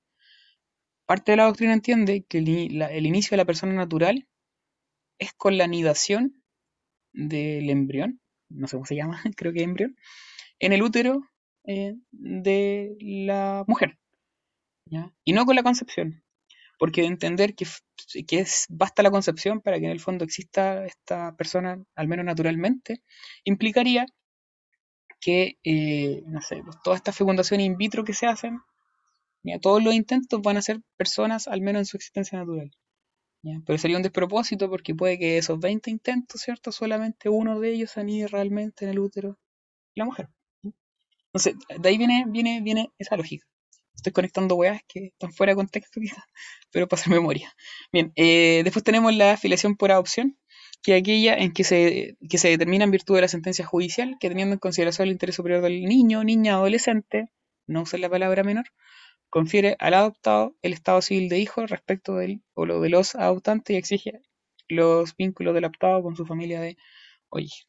Y la filiación más importante es la por naturaleza, que aquella que se origina de la relación sexual entre los progenitores teniendo, su teniendo un fundamento biológico. Tenemos dos tipos, determinada e indeterminada. Y en cuanto a la determinada, puede ser matrimonial o no matrimonial. Respecto de la filiación por naturaleza, importante al tiro señalar que, eh, para que la noten también, no hay ninguna persona que no tenga filiación. ¿ya? Todas las personas tenemos que tener filiación, ¿vale? Porque todos surgimos a raíz de una relación sexual entre nuestros progenitores. Lo que pasa es que puede pasar que nuestra filiación no esté determinada, que es cosa distinta al hecho de que no exista como tal. Entonces, puede ser una pregunta capciosa de un grado, es como, ¿existen personas sin filiación? No, no existen personas sin filiación. Puede que la filiación no esté determinada aún, pero va a existir filiación. Y lo otro es respecto de la filiación por naturaleza determinada que es matrimonial, eh, tienen que venderse los supuestos en los cuales va a haber esa filiación matrimonial. Por un matrimonio entre progenitores en tiempo de la concepción al nacimiento, que es la presunción del 184. Por un matrimonio que se celebra con posterioridad al nacimiento del hijo o hija, siempre y cuando ambos hayan reconocido previamente al, al cabro chico o la cabra chica, y eh, lo mismo cuando se reconoce en el matrimonio, en el acto mismo del matrimonio, durante la vigencia del mismo, a ese hijo o hija nacido con anterioridad al matrimonio. Y que siempre y cuando haya sido hijo de ese vínculo matrimonial. ¿Mm? En cuanto a la presunción del 184 de paternidad, ¿ya? Eh, y aquí hago la pausa, ahora sí que sí. Se entiende que va a ser hijo del matrimonio aquel que nace durante el matrimonio por cuestiones lógicas, ¿cierto? O que nace a los 300 días siguientes a la celebración del mismo. ¿Ya? Perdón, no a la celebración del mismo, sino que a la disolución del mismo. Entonces, se va a entender la presunción de paternidad respecto del hijo o hija que nace durante el matrimonio o 300 días después de haberse disuelto el mismo. ¿Por qué son 300 días? De nuevo hay que hacer conexiones con la materia que en el fondo han visto hacia atrás son 300 días por el artículo 76 del Código Civil, porque establece la época de la concepción y que señala que la concepción no se pudo haber producido no menos de 180 días ni más de 300 días contados hacia atrás, ¿cierto? Eh, desde la noche, desde la medianoche del día en que principia el nacimiento. Entonces, desde la medianoche en que principia el nacimiento, no menos de 180 días ni más de 300 días, que ese es como el tope, ¿cierto? Se entiende que se produjo la concepción.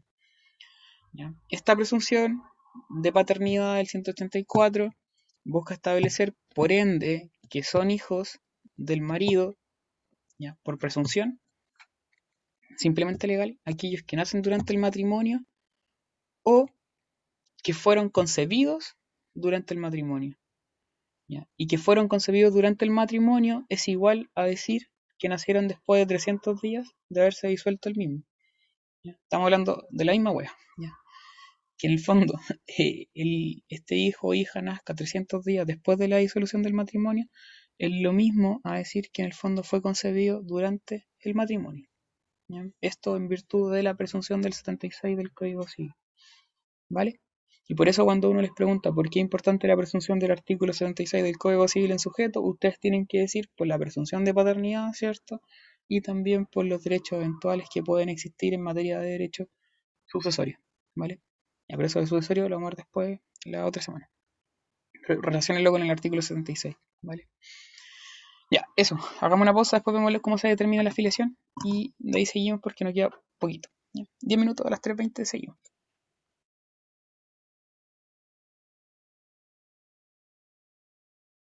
Em, bien, bien. En cuanto a la determinación de la afiliación, tenemos que puede ser por maternidad, filiación matrimonial y la no matrimonial. Esto es cuando estamos hablando por la, por filiación por naturaleza.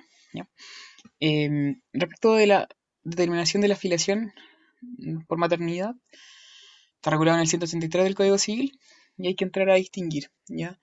Puede ser por parto, puede ser por reconocimiento o bien por vía judicial.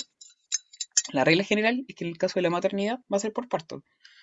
La, mujer tiene a, a, la guagua, ¿cierto? Eh, y una vez que eh, ya está mejor, ¿cierto? Eh, más compuesta, obviamente. Bueno, más que ella en el fondo, una persona, ¿cierto? X, va a ir al, a la oficina del registro civil, principalmente las que están en los propios hospitales, a inscribir ya al recién nacido. Ahí se va a armar, ¿cierto? La partida de nacimiento, bla, bla, bla, hay ciertas reglas cuanto a los plazos y quién debe inscribir, como reglas de quién debe, irrelevantes para el grado. Ya no va a estar en la ley de, de registro civil, parece que están, están en una ley muy, muy conocida, así que no, no entra. Lo importante es que coincida nomás el acta del médico con el nombre de la persona con la cual yo estoy inscribiendo. Es decir, si el acta del médico dice que la mamá es, no sé, Belén Ibáñez, y yo voy, Carlos Verdugo, a inscribir al cabro chico y digo que la mamá es, no sé, Natalia Serrano, es como raro, ¿ya? Eh, el registro civil debería rechazar eso porque en el fondo no va a quedar determinada por maternidad. Deben coincidir los nombres de las personas que se inscriben como mamá, como mujer, ¿ya? Eh, como mamá de hecho, y como madre, y aparte la, el acta del médico. Luego, supongamos que eh, la mamá en el fondo tuvo al cabro chico, no sé, eh, en el campo, en, en la cordillera, ya, eh, en, en, un monte cercano al descabezado al volcán. ¿ya? Evidentemente, esa mamá tuvo la, probablemente tuvo el cabro chico, ¿cierto?, latina y no, no con la atención médica correspondiente, entonces no hay un acta de parto realmente no hay una institución, ¿cierto?, de, de clínica o, o, algún hospital. En ese caso, ¿qué es lo que va a hacer la, la, mamá, ¿cierto? Es que después de un tiempo, cuando ya se sienta bien, a los 3, 5 meses, va a ir al registro civil ¿ya? y va a inscribir al cabro chico. Ahí la afiliación de la, no va a quedar terminada por maternidad por parto, sino que va a, va a quedar terminada la maternidad por reconocimiento. ¿Vale? Es lo que solía pasar 70 años atrás, ¿cierto? Cuando esta gente del campo la inscribían más tarde, ¿cierto? Y eh, porque no, no, tenían asistencia médica en, al momento del nacimiento. Eh, y la última es vía judicial. Supongamos que nació el cabro chico, la mamá falleció en el parto, eh, nació también en allá en el, no sé, cerca del volcán descabezado grande. Nunca hubo un acta de de, nacimiento, o sea, perdón, de, un acta médica, ¿cierto?, de parto. La mamá no pudo reconocerlo al registro civil porque había fallecido. Eh, los familiares hicieron cargo del cabro chico, pero nunca lo inscribieron porque no era su hijo. ¿Qué es lo que pasa en ese caso? Eventualmente el cabro chico va a crecer, ¿cierto? Y después va a querer determinar la afiliación materna y va a demandar judicialmente y va a tener que sacar una muestra, ¿cierto?, del cuerpo de la mamá para efectos de que en ese juicio de afiliación se determine que él es hijo de la madre, doña, no sé cuánto, algo. ¿Ya? Ya, ese es como el tercer supuesto, mucho más rebuscado obviamente. La regla general es que sea por parto, ¿cierto? Sobre todo hoy en día, eh, donde la generalidad de los casos es que los nacimientos se den en un establecimiento médico. Luego, está la afiliación matrimonial y la no matrimonial, que van a ser más bien relevantes para efectos de cómo se determina la paternidad, porque la maternidad ya señalamos la forma. En cuanto a la matrimonial, ¿cierto? Va a ser por presunción de paternidad, que ya la expliqué en virtud del 134 del Código Civil. Eh, y la otra es cuando hubo matrimonio entre los padres el tiempo de la concepción, el nacimiento del hijo, y hay que distinguir los supuestos. En principio, ¿cierto? El hijo puede haber sido concebido y nacido dentro del matrimonio vigente, ¿ya? Eh, por tanto, ahí aplica la, presunción, ¿cierto? También puede que el hijo haya sido concebido antes del matrimonio y nacido en él. Eh, un poco lo mismo, 184. O puede que el hijo haya sido concebido durante el matrimonio y haya nacido luego de que éste haya terminado, y ahí nuevo puede aplicar el 184, ¿cierto? Si es que nació durante los 300 días siguientes de la disolución del matrimonio. Punto. Eh, con la presunción de paternidad hay que tener algo en cuenta y es que una presunción simplemente legal. Y como es simplemente legal, puede quedar, eh, se puede desvirtuar. ¿Cuándo se puede desvirtuar? Si es que los hijos nacen 180 días después del matrimonio, siempre y cuando el marido no tuvo conocimiento de la preñez de la mujer al tiempo de casarse y la desconoce judicialmente mediante una acción, que se llama acción de desconocimiento. No una presunción de derecho. Y la última, que sí es importante, es la afiliación matrimonial. En cuanto a la afiliación matrimonial, no matrimonial, perdón, tenemos que esta se va a determinar por reconocimiento o bien judicialmente. Judicialmente en un juicio de afiliación, bla, bla, bla. Eh, lo importante es cuando es por reconocimiento. El reconocimiento puede ser voluntario o forzado. Es forzado cuando yo, por ejemplo, soy demandado por filiación y llego al juicio, a la audiencia y digo, ya, sí, si en realidad el niño o niña es mi hijo. Es forzado, lo estoy reconociendo, ¿cierto? Pero luego una demanda. ¿ya? Pero en el marco de esa demanda yo voy y reconozco voluntariamente y por tanto no va a ser por sentencia judicial como tal, sino que es por mi reconocimiento forzado que se determina esa afiliación, no matrimonial. El voluntario es el más relevante en este sentido. ¿Por qué? Porque es un acto jurídico unilateral, solemne e irrevocable, por el cual el padre y o la madre afirman su paternidad y o maternidad respecto de un hijo. Característica importante, irrevocable. Ya, que no se le olvide esa hueá. Es irrevocable, es unilateral, porque emana de cada uno de los progenitores, es solemne, porque tiene que constar ya sea en, en un acta, en un testamento, perdón, en una escritura pública, en acta encendida ante el oficial del registro civil, o en un acta ante el oficial del registro civil al momento de inscribir al recién nacido, es decir, cuando nace. ¿Ya? Eh, ¿Quién puede reconocer? Hay que ser capaz, al menos ser menor adulto. Es decir, en el caso del hombre tener a lo menos 14 años, en el caso de la mujer tener a lo menos 12 años de edad. Em, mm, mm, mm, el reconocimiento voluntario siempre va a operar, o sea, va a operar siempre y cuando el niño o niña o adolescente incluso no tengan filiación determinada.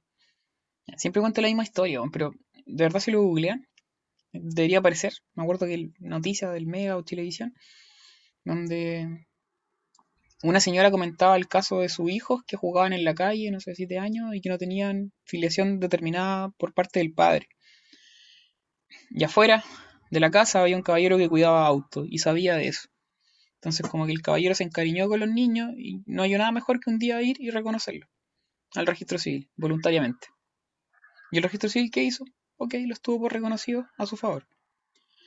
Porque desde la lógica del legislador es mejor que esos niños tuvieran filiación determinada por parte del padre, aunque fuera un tercero extraño que nunca me vayan a ver en la vida después probablemente, eh, y que no tenían por qué haber sabido tampoco que lo estaba reconociendo, al hecho de que no tuvieran filiación. Era mejor lo otro a eso.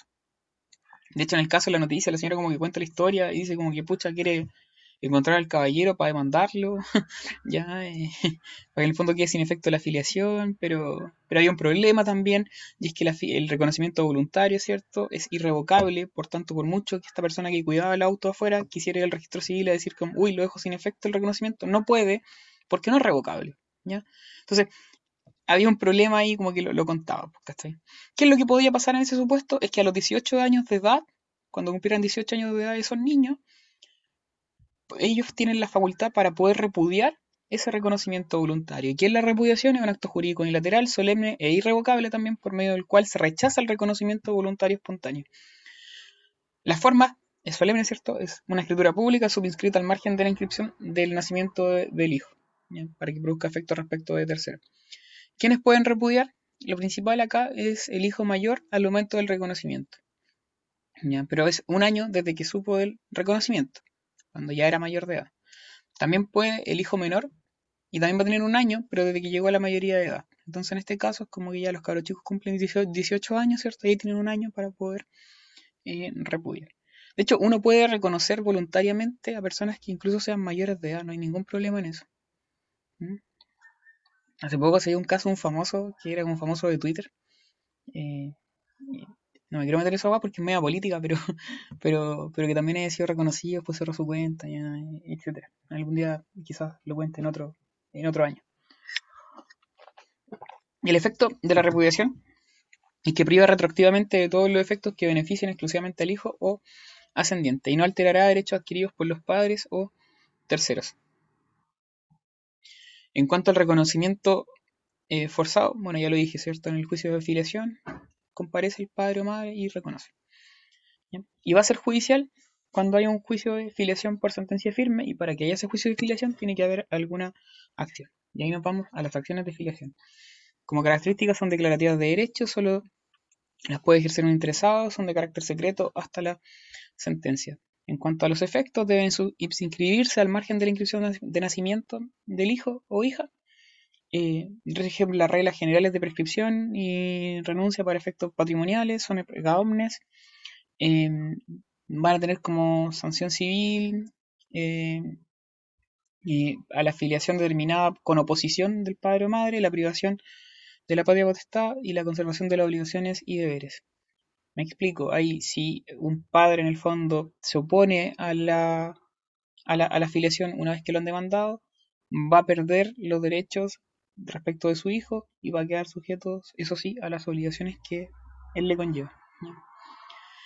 Eh, en cuanto al régimen probatorio, en los juicios de filiación, eh, en principio todas las pruebas son, se admite todo medio de prueba. De hecho, son acciones que se tramitan en el Tribunal de Familia. Y en el Tribunal de Familia, ¿cierto? Rige la libertad probatoria sujeto a los límites de la sana crítica, entonces no hay mayor problema. Sin perjuicio de ello, hay ciertas características especiales en cuanto a que la prueba testimonial por sí sola no basta para poder determinar la afiliación. La prueba pericial biológica y actualmente la de ADN en específico es la más importante para determinar la afiliación. Se puede eventualmente acreditar todo mediante la posición notoria de la calidad de hijo, que es un medio de prueba. La posición notoria del estado civil de hijo y de casado son medios de prueba, no es como un juicio aparte, es una prueba dentro del juicio de afiliación. Y por último, la opinión cierto del niño o niña adolescente va a ser relevante. Luego, hay cuatro acciones importantes: la reclamación, impugnación, desconocimiento y nulidad del reconocimiento. Lo importante saber acá no es que se aprendan todas las acciones ni tampoco los legítimos contradictorios porque si no se van a volver locos. Lo mismo los plazos de prescripción porque si no van a caer probablemente en la locura porque es mucho. ¿Qué es lo que hay que saber? Ya, ya bueno, ya dije el agua del régimen probatorio, estaba en la otra diapositiva, en fin. Em, respecto a la acción de reclamación, respecto a todas las acciones de, de filiación, saber para qué son. La reclamación es aquella que tiene el hijo contra el padre o madre, o estos contra el hijo, para que se resuelva judicialmente si una persona es hijo o hija de otra. ¿ya? Es imprescriptible y renunciable, es una acción personalísima, es declarativa. Es imprescriptible, que eso es como lo más importante de la acción de reclamación. Y busca establecer una verdad biológica. Luego, tenemos la acción de impugnación, que es aquella que tiene por objeto dejar sin efecto ahora, ya no establecer, sino que dejar sin efecto una afiliación ya determinada, por no ser efectivo los hechos en que ésta se funda. Por no corresponder a la verdad biológica. Si interpone la acción el que se pretende verdadero padre o madre, debe hacerlo en conjunto con la acción de reclamación, ¿vale? Es decir, si yo quiero que en el fondo un niño que ya está con filiación determinada de otro padre tenga mi filiación, porque yo sostengo ser el legítimo papá, lo que tengo que hacer en ese caso es impugnar la filiación de ese niño, que ya está determinada respecto de otra persona que dice ser su papá, y aparte de impugnar, ya voy a tener que reclamar la afiliación para mí. Ejerzo dos acciones entonces, reclamación e impugnación, de manera conjunta. Y en ese caso en particular, cuando se ejercen conjuntamente la acción de impugnación, que en principio es prescriptible, deja de serlo y se contagia de la imprescriptibilidad de la acción de reclamación. ¿Vale?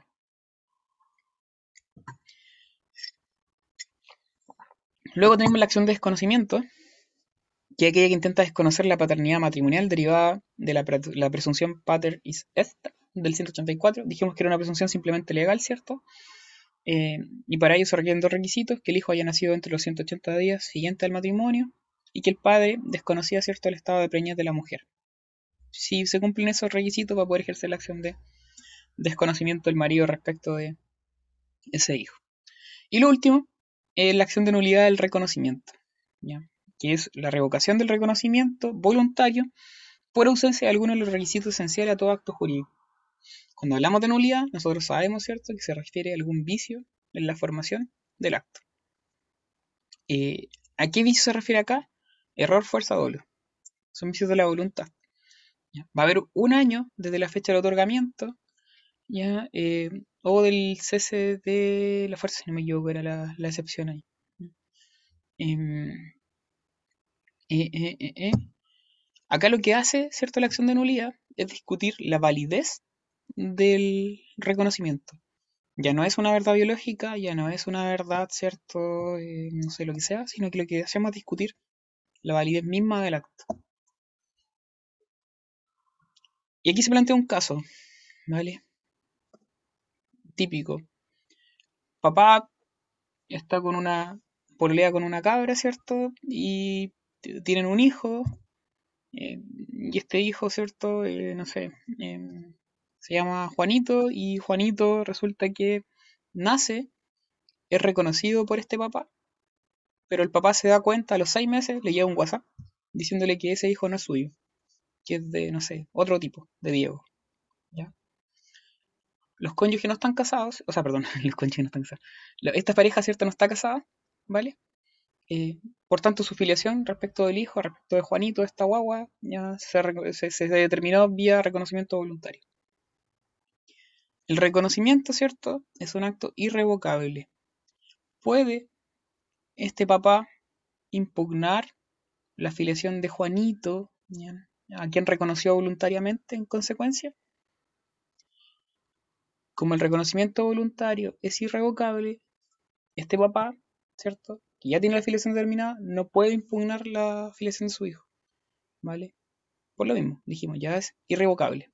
Para él es, irrevocable. Sin perjuicio de ello, lo que puede hacer la mamá es impugnar la filiación paterna, porque ella no la otorgó, ¿cierto? Entonces, para ella no es irrevocable. ella sí puede impugnarla y puede reclamarla respecto al verdadero papá. Eso sí lo puede hacer la, mamá, ¿ya? Y también lo puede hacer el hijo si es que en el fondo crece después y, y tiene más de 18. ¿Qué puede hacer el papá, ¿ya? Que otorgó esta filiación por reconocimiento voluntario de ese hijo y después se entera que no es su hijo. En ese caso, como este tipo no puede ejercer la acción de impugnación, lo que sí le queda es la acción de nulidad del reconocimiento. Y puede pedir, ya no, que se deje sin efecto esa filiación paterna por impugnación, sino que se deje sin efecto porque el reconocimiento que él otorgó es nulo, ya que lo otorgó eh, por error, ¿cierto? Porque él creía que ese niño era hijo, porque eso se lo dijo, no sé, la mamá.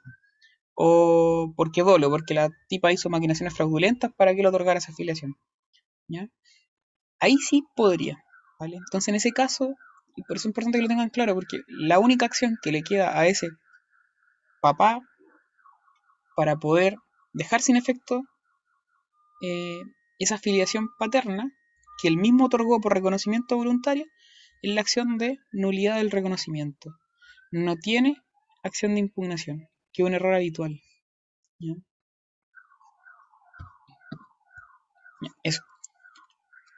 Más allá de lo dicho, no es necesario que eh, memoricen más. Lo otro importante es saber que todas las acciones tienen reglas en cuanto a legítimos contradictorios. ¿ya? Se debe cumplir como presupuesto nomás, pero eso es como reglas de, de, de la afiliación en general del parentesco. ¿Cuáles son los efectos de la afiliación? Tenemos dos tipos de efectos, los personales y los patrimoniales. En cuanto a los eh, eh, eh, personales, tenemos la autoridad parental. La diapo dice paterna, no es paterna, es parental. En que consisten en deberes de los hijos para con sus padres y también derechos deberes de los padres para con sus hijos. La autoridad parental el conjunto de derechos y obligaciones que surgen entre padres e hijos, principalmente relativos a la persona del hijo, de fuerte contenido moral. Son aspectos más bien personales, ¿cierto? Y su finalidad es procurar protección y cuidado indispensables para el desarrollo de la espiritualidad inmaterial del niño, o niña o adolescente. Y en cuanto a la patria potestad, son el conjunto de derechos y deberes que no corresponde, perdón, que corresponde al padre o madre sobre los bienes de su hijo, no emancipado, incluso derechos eventuales del hijo que está por nacer. En cuanto a la autoridad parental, tenemos los deberes de los hijos para con los padres. ¿Cuáles son? Respeto, obediencia, socorro y cuidado. Lo único acá importante es distinguir o saber cuál es la diferencia entre el respeto y la obediencia. Y la diferencia es que el respeto va a ser perpetuo, es para toda la vida, en cambio la obediencia es temporal porque se extingue con la emancipación. En cuanto al deber de cuidado y socorro, eh, dice relación con que eventualmente los hijos igual pueden ser demandados de alimentos por parte de los padres en caso de que estos tengan insuficiencia en cuanto a la capacidad económica. Eh, y luego tenemos los derechos, deberes de los padres para con los hijos. Y aquí es donde está como lo importante, lo otro es como cortito. Cuidado personal, relación directa y regular, alimentos, crianza y educación, facultad de corrección y también el permiso para el hijo menor para que salga del país. A ese último, como bien, bien que pero nunca lo han preguntado los grados, difícilmente se lo van a preguntar también, porque eh, más allá que, de que tengan que saber que eh, si un papá no quiere dar la autorización para que el hijo salga, eh, puede hacerse vía judicial, ya más allá de eso no hay mucho más que saber. ¿Qué hay que saber, eso sí?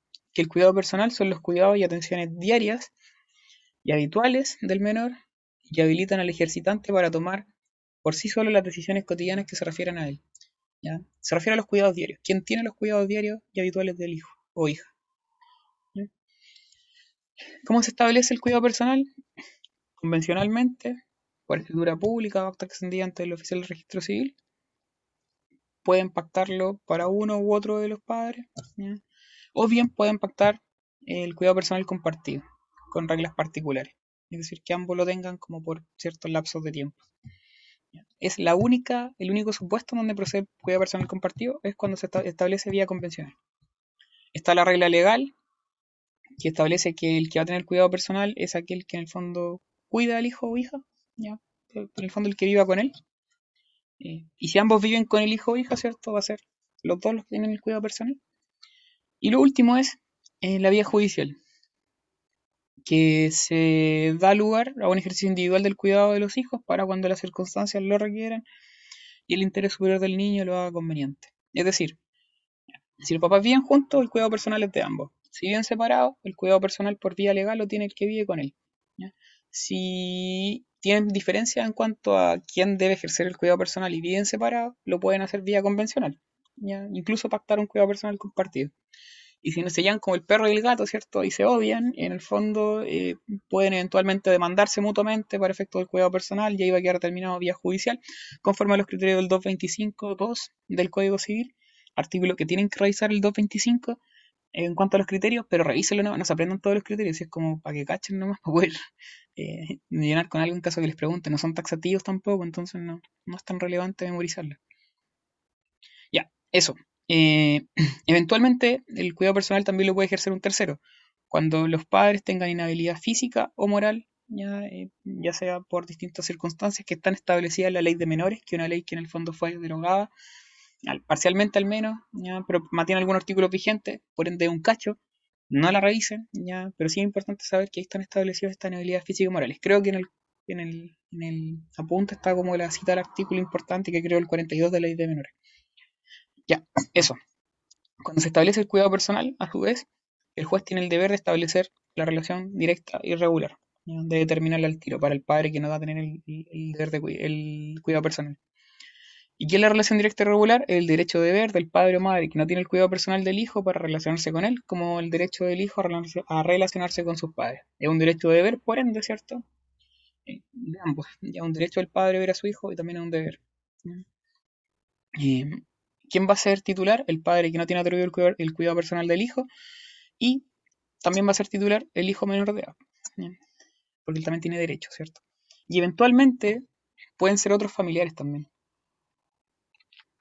El código regula el caso de los abuelos, pero no obsta el hecho de que otros familiares importantes para el niño, en virtud del principio de interés superior del niño niño adolescente, también puedan tener establecida una relación directa regular a su favor.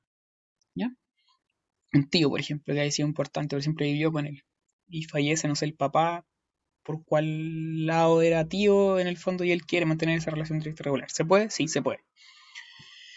Las reglas de atribución van a ser convencionales por acuerdo de las partes o bien judicial, ¿cierto? Si es que se demanda. Em, se puede suspender el régimen eventualmente si es que se perjudica el bienestar del, del hijo o hija, o bien si el progenitor deja de cumplir injustificadamente el ejercicio del derecho. No voy a meter más porque en el fondo no creo que sea más relevante. Y lo último, ya dice relación con crianza y educación, antes de no alimentos y terminar. Dijimos que el principio de corresponsabilidad parental separa el cuidado personal ahora de la crianza y la educación. Antes los tres estaban juntos y se le llamaba tuición. Eso era, más que custodia, dije antes custodia, se le llamaba tuición, hasta tres weas juntas. La típica cuestión de que las, la mamá hablaban de la tuición de los hijos, ya no, ahora se llama cuidado personal, ¿cierto? Y separamos la crianza y la educación. Crianza, el proceso de cuidado, alimentación y educación de los hijos, que en naturaleza corresponde a los padres hasta que ellos puedan valerse por sí mismos. Y educación es el proceso de aprendizaje permanente que abarca las distintas etapas de la vida de las personas y que tiene como finalidad alcanzar su desarrollo espiritual, ético, moral y afectivo. El cuidado personal puede quedar radicado en uno de ellos, no obstante, la crianza y educación siempre va a ser de ambos. Por último, tenemos el derecho de alimento. ¿Qué es el derecho de alimento? Es aquel que la ley otorga a una persona para demandar de la otra, cuenta con los medios necesarios, lo que necesite para subsistir de un modo correspondiente a su posición social y que debe cubrir a lo menos sustento, habitación, vestimenta, movilización, educación, salud. Características de los alimentos. Eh, no voy a repetir esta web porque son muchas. Lo importante es que son imprescriptibles. Salvo los devengados. Los que ya se devengaron pueden prescribir según las reglas generales, 3 o 5 años. Pero los alimentos futuros no prescriben. Yo siempre puedo mandar alimentos si es que soy titular de la acción. ¿Cuáles son los requisitos? Título legal, 321. En principio se le puede pedir alimento al cónyuge, a los descendientes, a los ascendientes, a los hermanos o al que hizo una donación cuantiosa, que hay un orden establecido. El otro requisito es la necesidad del alimentario, y en ese sentido se le van a tener que otorgar los alimentos en cuanto a que permita una subsistencia de un modo correspondiente a su posición social, y por eso son variables los alimentos. En peso de la prueba, en cuanto a la necesidad del alimentario, en principio corresponde eh, al demandante sin perjuicio de ello. Eh, corresponde al demandante, ¿verdad? Ya, dejémoslo ahí. Y en cuanto a la capacidad del alimentante, se debe tomar las facultades económicas del, alimentante y también sus circunstancias domésticas. Y en cuanto a la pesa, al peso de la prueba, también vuelve al alimentario el peso, pero aquí es importante agregar una presunción. Para los hijos menores de edad se presume que el progenitor tiene los medios para poder otorgarle los, los alimentos demandados. ¿Ya? en cuanto a la capacidad. Em, los alimentos también se clasifican, voluntarios, legales, forzosos, ya es importante para pa, sucesorio, en verdad. A los provisionales definitivos, ¿cierto? Los provisionales son una medida cautelar que en el fondo permite asegurar el resultado del juicio en cuanto a que se conceden de manera previa para que el niño en el fondo pueda subsistir mientras tanto dure el juicio. Y, pueden ser por la temporalidad futuro de vengados, ¿cierto? Vengados son los que ya se hacen, se hicieron exigibles. Y eso sí pueden prescribir, los futuros no prescriben. Eh, cuestión importante de los alimentos, ¿cuánto duran? aquí siempre hay un error. Si les preguntan cuánto duran los alimentos, la respuesta es toda la vida. Duran para toda la vida, salvo que se modifiquen las circunstancias. Pero hay, pero hay, pero hay, pero hay excepciones. ¿Y cuáles son esas excepciones? En el caso de que se deban alimentos a un hijo o hija o a un hermano. Porque en esos dos casos solamente los alimentos van a cesar a los 21 años de edad. Salvo que ese hijo, hija o hermano o hermana estén estudiando, porque ahí se extienden hasta los 28 años. Pero en principio, como regla general, los alimentos duran toda la vida alimentaria. Sobre todo, por ejemplo, si ven un cónyuge o un ascendiente. Salvo que cambie la circunstancia. Em, respecto de, ¿qué más? Los montos. Ojo con los montos también. Em, cuando son respecto de hijos, se establecen montos. Entonces, si hay un solo hijo, no puede ser inferior al 40% del ingreso mínimo mensual remuneracional. Si son dos o más hijos, no puede ser inferior al 30% de un ingreso mínimo mensual remuneracional para cada uno de esos hijos. Siempre hablamos aquí en estos casos de los mínimos en relación a los ingresos mínimos mensuales, al sueldo mínimo. Pero cuando hablamos de máximo, de máximo, dejamos de hablar de ingresos mínimos, ya de sueldo mínimo, sino que ahora nos vamos a las rentas efectivas que recibe el alimentante. Y en cuanto al máximo, no puede exceder el 50% de lo que gana el alimentante, de lo que él recibe. ¿Cómo se pueden pagar? Se pueden pagar en sumas de dinero, que es como la regla general, como eh, interés en un capital, retención de rentas del arrendamiento, cualquier aportación en dinero. Y lo importante, lo otro, es la constitución de un derecho real de uso, habitación o usufructo. Aquí lo importante son que se pueden pagar en dinero o como un derecho real de uso, habitación usufructo, si es que se estipula respecto a un bien del, alimentante. En cuanto a la forma de obtener el cumplimiento, ya para eso está la ley, el fondo de pensiones de alimentos, pero se pueden pedir a premios, ¿cierto? Eventualmente pueden haber igual demanda ejecutiva en el juicio de, de, de, alimento, de cumplimiento, órdenes de arresto, ¿cierto? Órdenes de arraigo, entre otras. Eh, ¿Qué más? Eso. Y respecto a la patria potestad, para ir terminando, eh, apréndanse la o sea, el concepto que está como al inicio de la diapositiva, ya lo dijimos, ¿cierto? De contenido son derechos y obligaciones que son de carácter patrimonial. El titular de la patria potestad hay que distinguir acá si los progenitores viven juntos bien separados, si viven juntos, la ejercen en conjunto, o bien el padre o madre, si que hay acuerdo entre ellos. Y si bien separados, la titularidad, la titularidad corresponde a aquel que tenga el cuidado personal, o bien puede que en el fondo sea conjuntamente, o bien puede que uno u otro de los padres, ya sea por acuerdo o por estar establecido así, judicialmente. Los atributos que otorga la patria potestad son los importantes. ¿Y cuáles son los que otorga? El derecho legal de goce de los bienes del hijo. Respecto a este padre o madre, le otorga también la administración de los bienes y la representación legal del hijo o hija, eh, que va a corresponder a los progenitores. Respecto al derecho legal de goce de los bienes del hijo, implica la facultad de usar los bienes del mismo y percibir sus frutos con cargo de conservar la forma y sustancia de dichos bienes y restituirlos, si no son fungibles o con cargo de devolver igual, cantidad y calidad del mismo género o pagar su valor si son fungibles. Eh, aquí lo importante en realidad, más allá de todo, es que recae sobre todo los bienes del hijo, salvo su peculio profesional, industrial o el adventicio extraordinario. Eso es todo. Y respecto a la administración de los bienes, que aquí está como lo central, eh, saber si en el fondo se pueden enajenar o no los bienes y cómo se enajenan. En principio, la administración corresponde solamente a la gestión normal u ordinaria de dichos bienes, es decir, los típicos actos de administración que en el fondo no implican enajenación. No obstante, igual se pueden enajenar, pero tiene que ser con eh, autorización judicial en el caso de los bienes raíces, que es como lo importante. Y el padre o madre van a responder de culpa leve en la administración de los bienes del hijo o hija vuelven a quedar excluidos el peculio profesional también del hijo o hija o el extraordinario. Y por último tenemos que la patria potestad termina por emancipación, ¿cierto? Que es el hecho que pone fin a la patria potestad del padre, madre o ambos según sea el caso. Puede ser de diversos típicos, por de diversas formas. La más típica, ¿cierto? En el caso de la legal es por la mayoría de edad del hijo. Eh, y en el caso de la judicial puede ser por maltrato habitual, por abandono del hijo o hija, por haber sido condenado el padre o madre a delito que merezca pena aflictiva o por inhabilidad física o moral del padre o madre.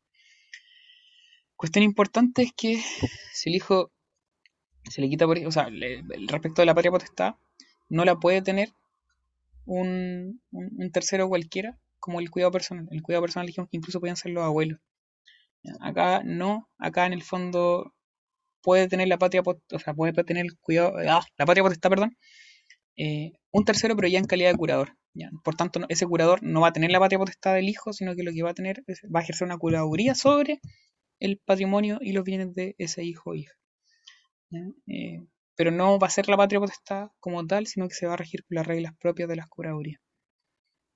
Y eso. El resto, charcha. Y eso es todo. Vale. Eh, la parte de filiación puede sonar media densa, pero en realidad, de verdad que es como lo menos relevante de familia. Eh, después de eso ya pasamos a sucesoria, que eh, sí viene más denso, así que traten de no ahueonarse con el estudio de filiación porque de verdad no es tan importante para efectos del grado. Lo que sí va a ser importante es que manejen todo lo que es los regímenes matrimoniales, especialmente sociedad conyugal, y la parte inicial de filiación, ¿ya? lo que dice relación con la autoría parental, aprenderse las reglas generales, un poco lo que hablamos acá, lo que sale en las diapositivas y con eso chao. ¿Vale? Ya, eso, los dejo que tengo que ir a trabajar, tengo una reunión a las 4 y ya se me hizo tarde. Ya. Chau, chau.